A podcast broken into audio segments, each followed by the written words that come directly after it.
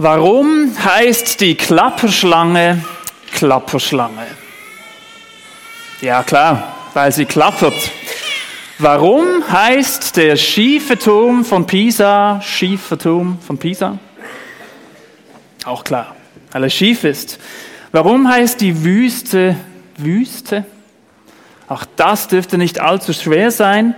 Das Wort Wüste kommt vom Westgermanischen, von der westgermanischen Sprache und bedeutet so viel wie öde, unbebaut, leer, verlassen und unschön.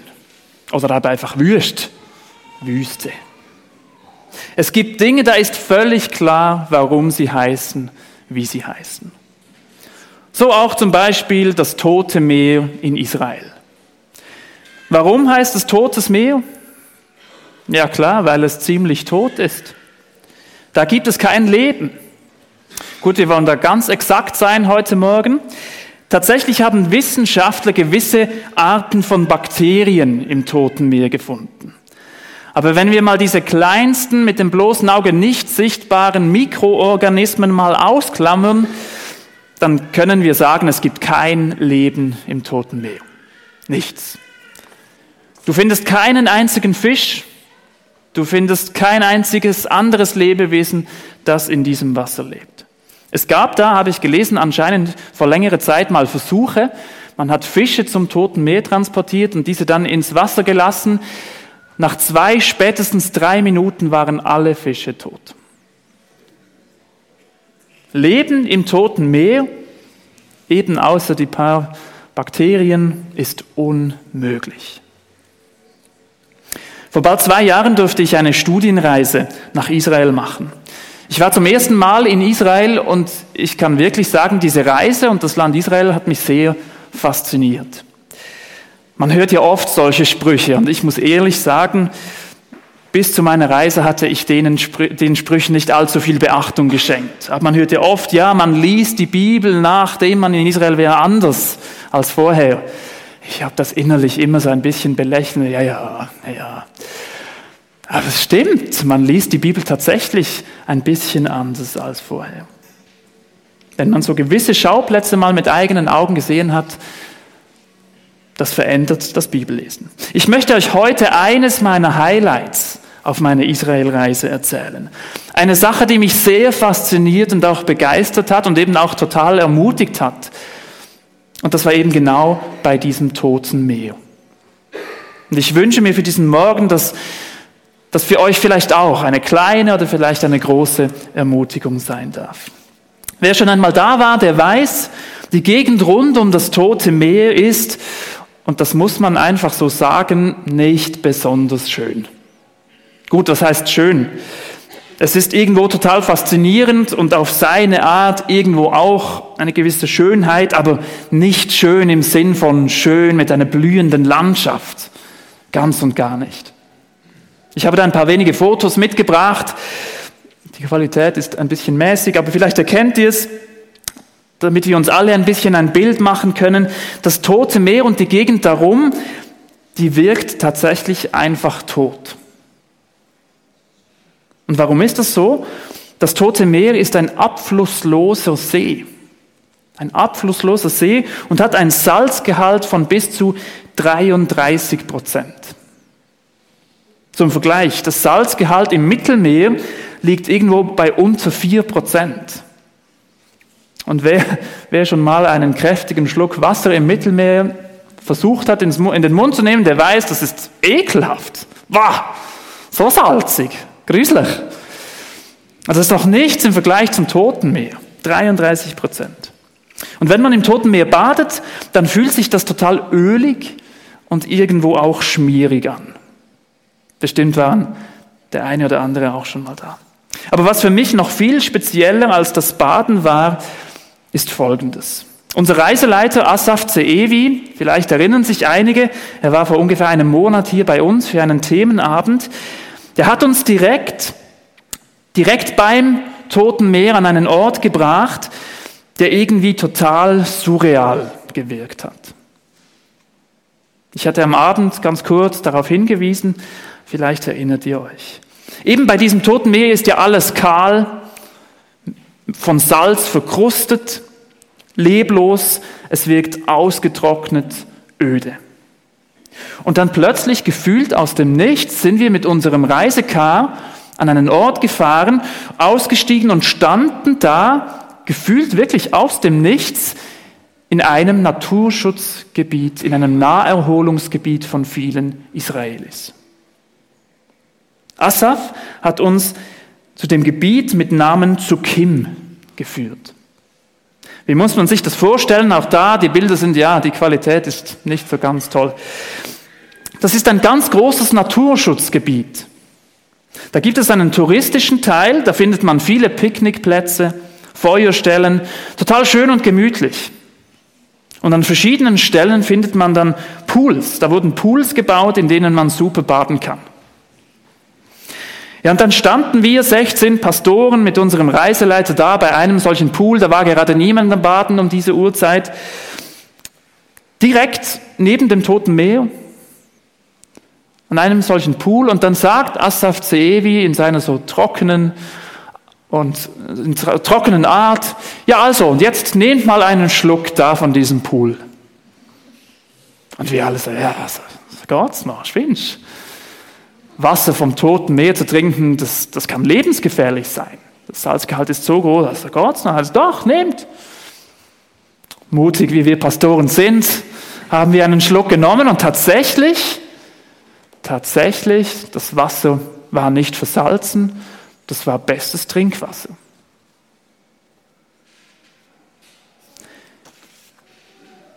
Das war aber nicht irgendein Leitungswasser, sondern das war bestes Quellwasser.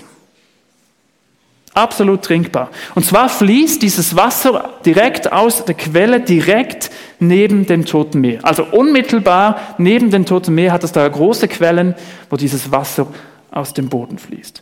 Ja, und dann hat uns Asaf in einen für Touristen eigentlich nicht zugänglichen Bereich dieses Naturschutzgebietes geführt. Man läuft da wie, wie durch einen kleinen Dschungel. Meter, wirklich meterhohe Palmenblätter, überall kleine Seen mit verschiedenen Pflanzen. Man fühlt sich wie im Papiorama oder wer schon mal in Zürich war, in der Masoala-Halle. Wir standen mitten in einer Oase und das in der sonst überall total toten und toten Gegend vom Mittelmeer. In einer Landschaft, die total kahl und wüst ist. Asaf hat uns dann erzählt, dass da verschiedene Pflanzen wachsen. Tamarisken, Dattelpalmen, Zuckerrohr, Schilfrohr, Papyrus. Und mittendrin leben Hyänen, Wölfe, Stachelschweine und sogar einige wenige Leoparden. Und dann hat uns Asaf gebeten, dass jemand aus unserer Reisegruppe einen Bibeltext aus dem Alten Testament, aus dem Buch Hesekiel vorliest. Kleiner Einblick, kleiner Einschub. Hesekiel, das war ein Priester ursprünglich aus Jerusalem. Das ist in der Karte, wo das ungefähr liegt. Er lebte grob um das Jahr 600 vor Christus. Und zwar genau in der Zeit, als Israel vom babylonischen König Nebukadnezar II. angegriffen und erobert wurde. Viele Israeliten wurden da nach Babylon verschleppt und mussten dort Sklavenarbeit leisten. So auch Hesekiel. Nach fünf Jahren in Babylon erlebte dann Hesekiel, hatte er ein besonderes Erlebnis. Und zwar hatte er eine Erscheinung, so eine Vision, eine Art, eine Art Traum bei Tag wo Gott ihm etwas mitgeteilt hat. Gott hat ihn beauftragt, dass er seinen Leuten, der Israeliten, eine Nachricht ausrichten soll. In dieser Nachricht hat er ihnen aufgezeigt, dass sich über all die Jahre das Volk Israel von Gott entfernt hatte. Sie haben nicht mehr so gelebt, dass ein gutes, friedliches Miteinander möglich war, untereinander, aber auch kein gutes Miteinander mehr mit Gott. Sie kamen von Gott ab haben ihm den Rücken zugekehrt. Und Hesekiel hat dann seinen Leuten aufzeigen sollen, dass, dass die Eroberung von Babylon so eine Art Folge davon war, von diesem Lebenswandel. Das Buch Ezekiel ist viele Kapitel lang und, und Ezekiel spricht dann über viele Dinge, aber vor allem soll Hesekiel seinem Volk eine Sache mitteilen. Obwohl sich die Israeliten von Gott abgewendet haben, hat Gott sein Volk nicht verlassen. Er will seine Beziehung zu den Israeliten wieder erneuern. Und in eindrücklichen Bildern beschreibt Ezekiel dann, wie Gott sein Volk wieder zurück zum Leben in der Freiheit führen wird. Das Bild, das Ezekiel da mitbekommt, geht aber noch weit über die Rückkehr der Israeliten aus der Gefangenschaft aus Babylon hinaus. In den letzten Kapiteln zeigt er dann auf, wie alles Ungute und alles Böse auf dieser Welt am Ende seine Macht verlieren wird.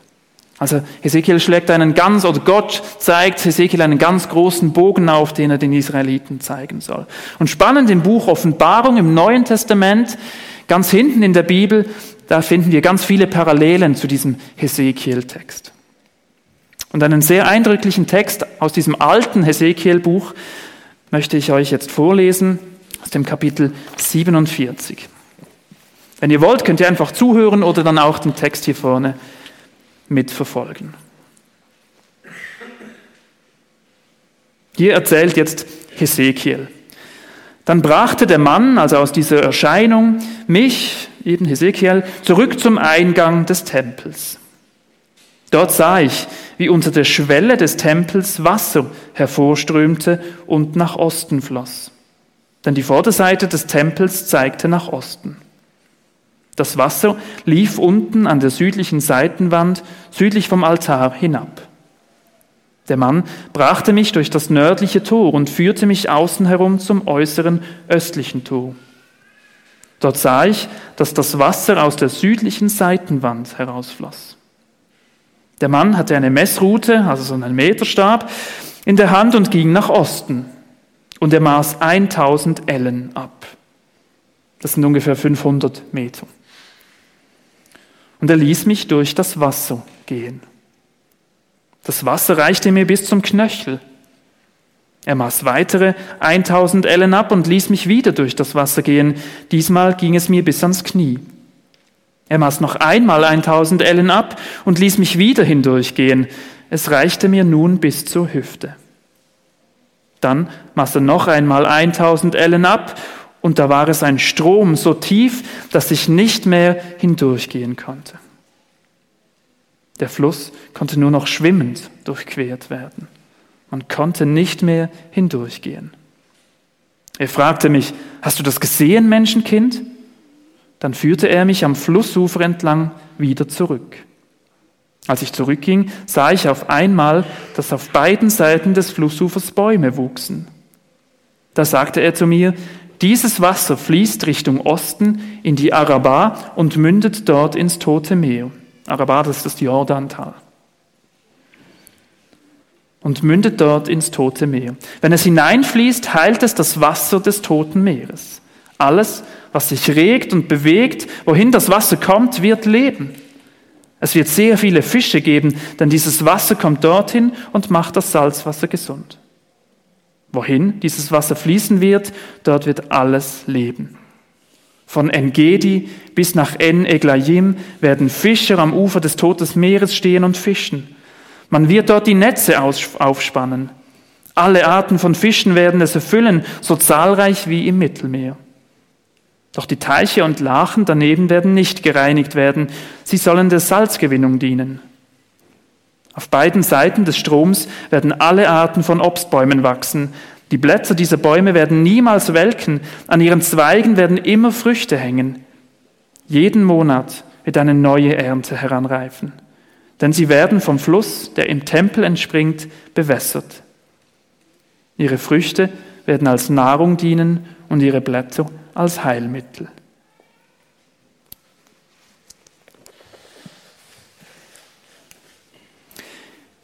Jetzt müssen wir uns noch einmal bewusst machen, wie alt dieser Text ist.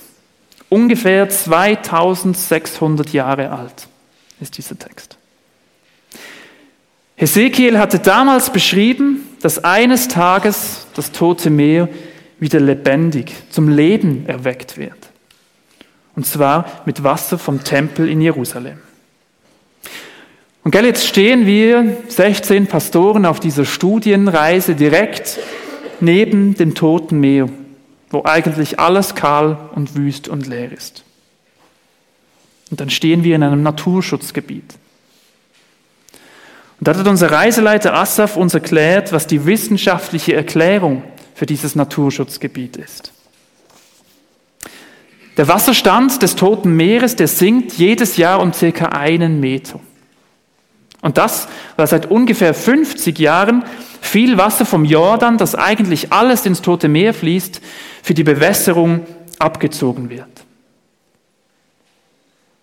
Heute fließt nur noch ungefähr ein Drittel des Wassers ins Tote Meer, das früher da ankam. Und weil jetzt weniger Frischwasser ins Tote Meer fließt, wird der Salzgehalt im Toten Meer immer größer. Und dadurch hat sich so eine Art Salzpfropfen unten im Toten Meer gebildet.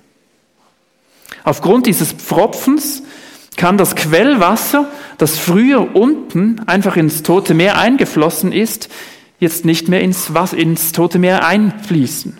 Und dadurch wird dieses Wasser an der Seite des Toten Meeres aus dem Boden gedrückt und eben nicht mehr ins Tote Meer. Also es kommt an die Erdoberfläche, aber seitlich vom Toten Meer.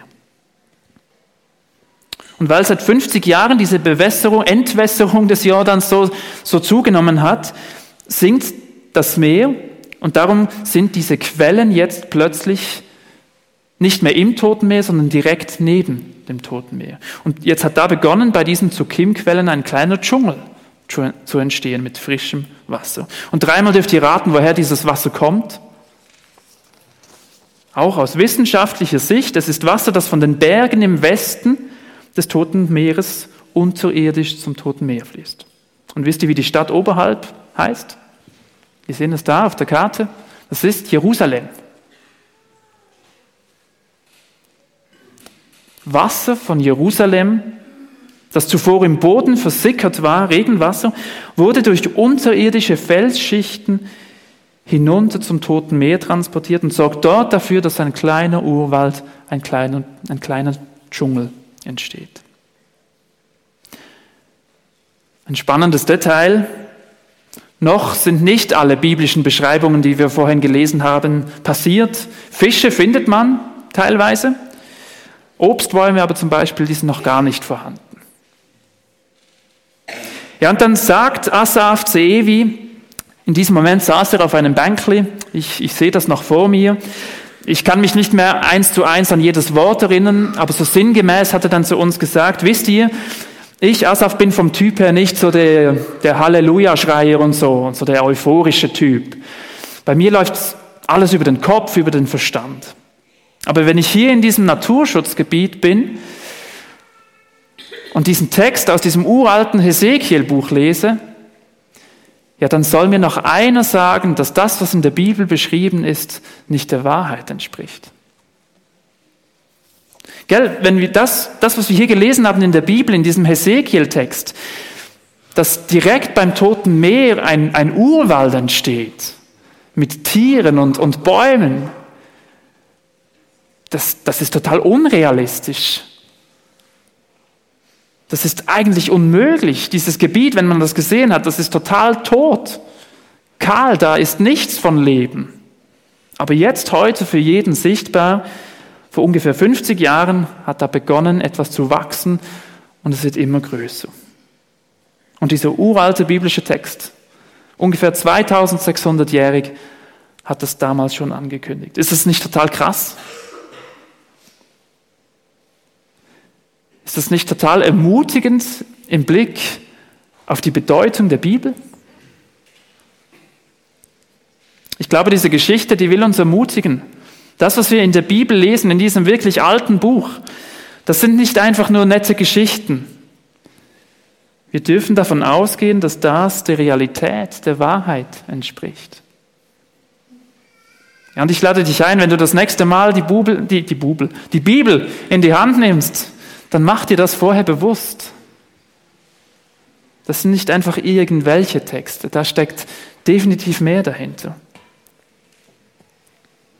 Ja, und dann möchte ich auf noch etwas hinweisen bei dieser Geschichte. Und eigentlich ist dieser Aspekt noch viel, viel ermutigender für uns als das schon sehr erstaunliche mit diesem Naturschutzgebiet, das da in, diesem toten, in dieser toten Region erwacht. Dieses lebenspendende Wasser aus dem Hesekiel-Text ist auch ein Bild, das Jesus selbst, als er auf der Welt war, aufgegriffen hat.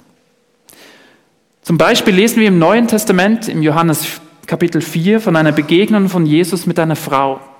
Die war gerade dabei, Wasser zu schöpfen, damit sie für ihre Familie, vielleicht ihren Hof, Wasser trinken konnte. Und Jesus hat dann dieser Frau erklärt, dass es bei ihm ein Wasser gibt, das uns wirklich den Durst, Durst löscht. Ein Wasser, das uns nicht nach kurzer Zeit wieder durstig zurücklässt. Etwas, das nachhaltig ist. Johannes 4, Vers 14, da lesen wir, was Jesus gesagt hat. Wer aber von dem Wasser trinkt, das ich ihm geben werde, wird niemals mehr durstig sein. Das Wasser, das ich ihm gebe, wird in ihm zu einer Quelle werden, die unaufhörlich fließt bis ins ewige Leben. Das Wasser, das ich ihm gebe, wird in ihm zu einer Quelle werden, die unaufhörlich fließt bis ins ewige Leben. Erkennt ihr das Bild aus dem Hesekiel-Text? Bei Jesus finden wir Wasser, das uns zutiefst erfüllt, das uns nachhaltig Sinn und Perspektive für unser Leben gibt. Bei ihm finden wir Wasser und Leben, das sogar die abgestorbensten und totesten Flecken, wenn man das so sagen kann, auf der Erde wieder mit neuem Leben erweckt. Ja, sogar das tote Meer beginnt so langsam aber sicher wieder zum Leben zu erwachen. Da kehrt etwas zu dem zurück, wie es ursprünglich gedacht war, zu diesem anfänglichen paradiesischen, paradiesischen Zustand zurück. Jesus hat den Tod überwunden und dort, wo Jesus ist, dort, wo Jesus fließt, um in diesem Bild zu bleiben, dort entsteht neues Leben. Ich möchte uns alle einladen, ich möchte dich ganz persönlich einladen. Lasst uns unsere Augen auftun für diese Momente in unserem Leben, wo wir etwas von dem erkennen und sehen dürfen. Lasst uns Ausschau halten nach Momenten, wo Jesus etwas wachsen lässt, wo etwas aufblüht, wo etwas zu neuem Leben findet. Und das müssen nicht nur krasse übernatürliche Wunder sein. Für mich ist dieses Phänomen von diesem Naturschutzgebiet ein, ein riesiges Wunder. Wenn man die Gegend sieht, total tot, abgestorben, und man hört, da wächst irgendwo ein Naturschutzgebiet, man, man sagt, ja, du spinnst. Für mich ist das ein, ein großes Wunder und trotzdem gibt es eine wissenschaftliche Erklärung dafür. Ich finde dieses Bild, das Ezekiel hier zu sehen bekommt, sehr, sehr eindrücklich. Am Anfang war es ein ganz kleines Bächlein, so tief, dass das Wasser bis zum Knöchel ging. Und nach und nach ist ein unüberquerbar großer Fluss daraus geworden.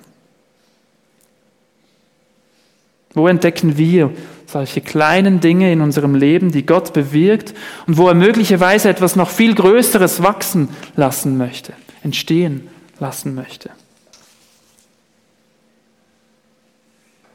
Lasst uns Menschen sein, die nicht nur auf die traurigen und schwierigen und negativen Dinge in dieser Welt schauen. Lasst uns Menschen sein, die in diesen schwierigen Momenten, in diesen leidvollen Momenten auch immer wieder Ausschau halten nach Gottes Wirken. Wo entdecken wir etwas von diesem Kleinen, das entsteht und vielleicht zu etwas Großem werden könnte? Und lasst uns dann auch davon erzählen, so wie es Hesekiel gemacht hat. Lasst uns eine Kultur leben und vielleicht, ich nehme mich da voll mit rein, vielleicht müssen wir das auch zuerst wieder ein bisschen entdecken und lernen. Lasst uns eine Ermutigungskultur entdecken und leben, die von Gottes Wirken im Kleinen und natürlich gerne auch im Großen erzählt. Vielleicht können wir ganz praktisch im Kleinen damit anfangen, diese Kultur zu leben. Vielleicht in unserer Kleingruppe, vielleicht als Ehepaar, als Familie, vielleicht mit einem guten Freund, mit einer guten Freundin, vielleicht im Lobpreisteam, vielleicht im Cafeteria-Team, im Kids-Treff-Team, wo auch immer. Eine kurze Runde zum Start. Hey, wo haben wir in den letzten zwei Wochen etwas Kleines entdecken, sehen dürfen zu dem, was Gott in meinem Leben oder in meinem Umfeld gewirkt hat? Ja, und wo könnte vielleicht noch etwas Großes daraus entstehen? Wo möchte Gott Leben erwecken, wo jetzt vielleicht alles kahl und tot ist? Johannes 4, Vers 14. Wer aber von dem Wasser trinkt, das ich ihm geben werde, wird niemals mehr durstig sein. Das Wasser, das ich ihm gebe, wird in ihm zu einer Quelle werden, die unaufhörlich fließt bis ins ewige Leben. Vater, ich staune über die Bibel, ich staune über dein Wort. Etwas, was du im Hesekiel vor ungefähr 2600 Jahren als Bild mitgegeben hast, ist jetzt sichtbar und greifbar für, für jeden Mensch dort am Toten Meer. Und es ist eindrücklich, wie das kahle, ausgestorbene Land rings um das Meer einfach so an, einzelnem, an einem einzelnen Fleck zum Leben erwacht. Wie dort Fische im Wasser schwimmen, wie, wie Sträucher anfangen wachsen, wie Leben dort reinkommt und es ein wunderschöner Fleck ist. Und es lässt uns ein bisschen etwas von dem erahnen, was du vorhast mit dieser Welt. Es ist nicht deine Idee, dass die Welt Grund geht, dass alles kaputt ist. Das ist nicht dein Wunsch für die Welt.